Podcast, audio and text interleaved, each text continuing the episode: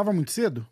Quero falar com vocês sobre o que aconteceu hoje no UFC São Paulo. Acabou de acabar o evento, faz meia horinha. Eu vou começar falando pelo fiasco da sexta-feira, onde a gente perdeu duas lutas para balança.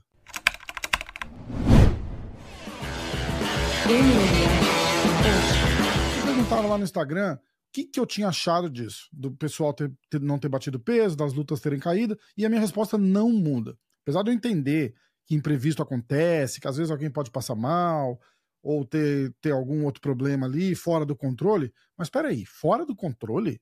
Não tem nada ali fora do controle. O, o cara escolhe lutar naquele peso que ele tá indo competir. A história é bem mais simples do que a gente faz ela parecer. Se o cara tá cortando muito peso e tá sofrendo na balança, sobe de peso. Ah, mas eu sou muito pequeno para a categoria de cima. Cara, infelizmente o problema é seu também, não dá pra gente fazer nada. Se o cara assina o contrato para lutar na divisão tal, e ele, ele sabe o peso, ele tem que bater o peso daquela divisão, não tem jeito, não tem conversa. Se você está escolhendo um peso muito abaixo do seu, para ter vantagem sobre o seu oponente, é normal, todo mundo faz isso. Mas você tem que bater esse peso. Se você não consegue bater esse peso, sobe de peso. Simples assim. Fala pessoal, o mês inteiro de novembro tem desconto de Black Friday no site da Insider. Entra lá no site www.insider.com.br, usa o nosso cupom de desconto, vai te dar até 40% de desconto combinado com os descontos do site. O link tá aqui na descrição desse vídeo. Entra lá, faz a festa, valeu? Agora vamos falar das lutas.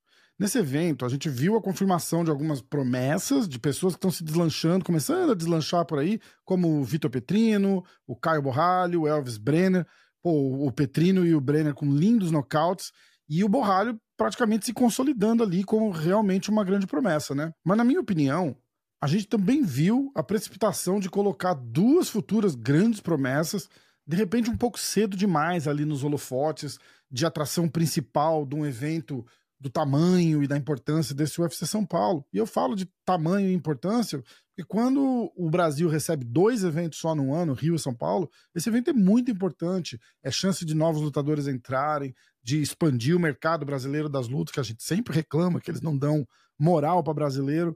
E aí botar dois caras que estão relativamente no começo de carreira de main event e co-main event pesa.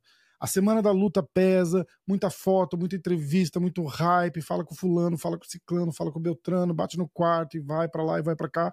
E aí o cara ainda tem que entrar lá e dar um show pra torcida, e isso também pesa. Eu falei no podcast que eu tinha achado cedo pro, pro, pro Bonfim ser o Come Event. É, eu entendi que o evento foi feito em volta do Malhadinho, tudo bem, mas o, o Bonfim perdeu claramente para experiência.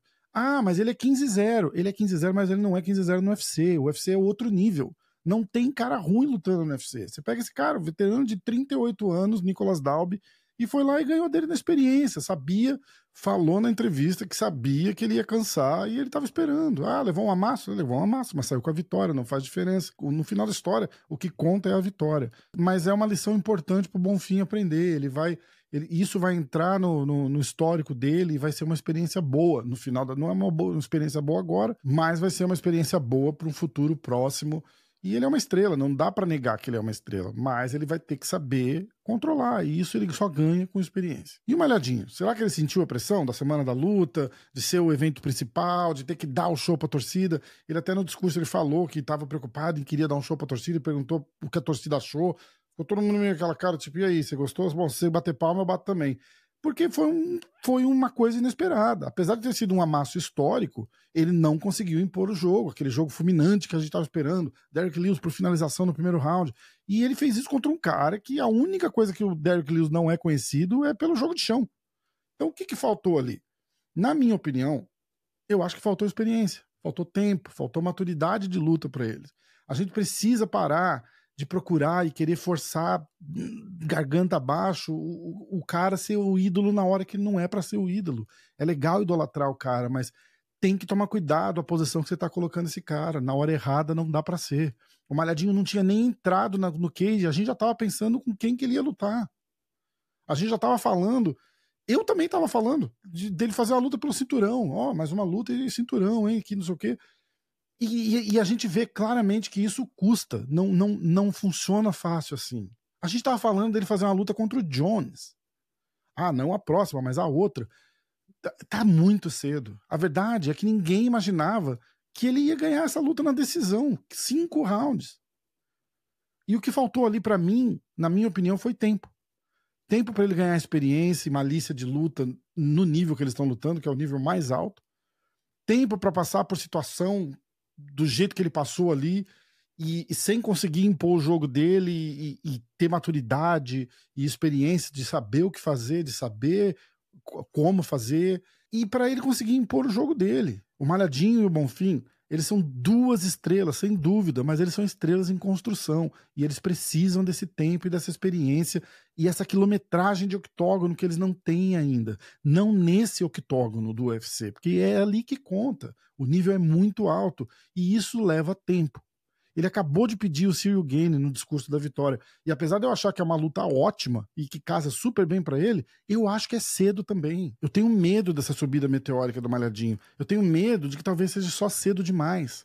A divisão dos pesados é muito rasa. Ele próprio falou isso, ele mudou para os pesados porque a divisão é muito rasa. E o caminho para o cinturão é relativamente rápido. Tá aí o próprio Ciro Gane que começou na MMA outro dia e já disputou cinturão duas vezes. E não me entenda mal, quando eu falo que é cedo, é cedo porque passos precipitados nesse nível que esses caras estão pode destruir a carreira de uma forma devastadora e o cara nunca volta. Quem aí lembra do Thomas Almeida? O, o Thomas Almeida na época dele chegaram a falar que ele era o maior, ele ia ser assim o maior fenômeno do, do, do MMA do Brasil e um dos grandes da história, que esse cara era uma coisa inacreditável, que ninguém nunca tinha visto. Isso claramente afetou a confiança, o, o, o, estilo dele, fez lutas que não eram para ter feito, aceitou lutas que não eram para ter aceito na hora errada. E aí você viu o que aconteceu. O cara nem tá no UFC mais hoje. Eu quero saber o que vocês acham. Se vocês concordam comigo ou se vocês não concordam comigo. Eu e o Vini do Diretaço, a gente vai desenrolar um pouco mais essa resenha na segunda-feira. Eu quero trocar uma ideia com ele, ver o que, que ele achou também. Ele estava lá no evento e a gente vai falar isso durante o podcast. Mas eu quero que vocês me contem aí o que, vocês acharam. O que, vocês acharam do evento, o que, você achou da luta do Malhadinho, o que, você achou desse assunto que eu tô trazendo aqui e me deixa o feedback de vocês. Se vocês gostarem desse estilo de vídeo, eu vou começar a fazer mais. Se não, a gente continua só com o podcast. Beleza? Valeu, até o próximo.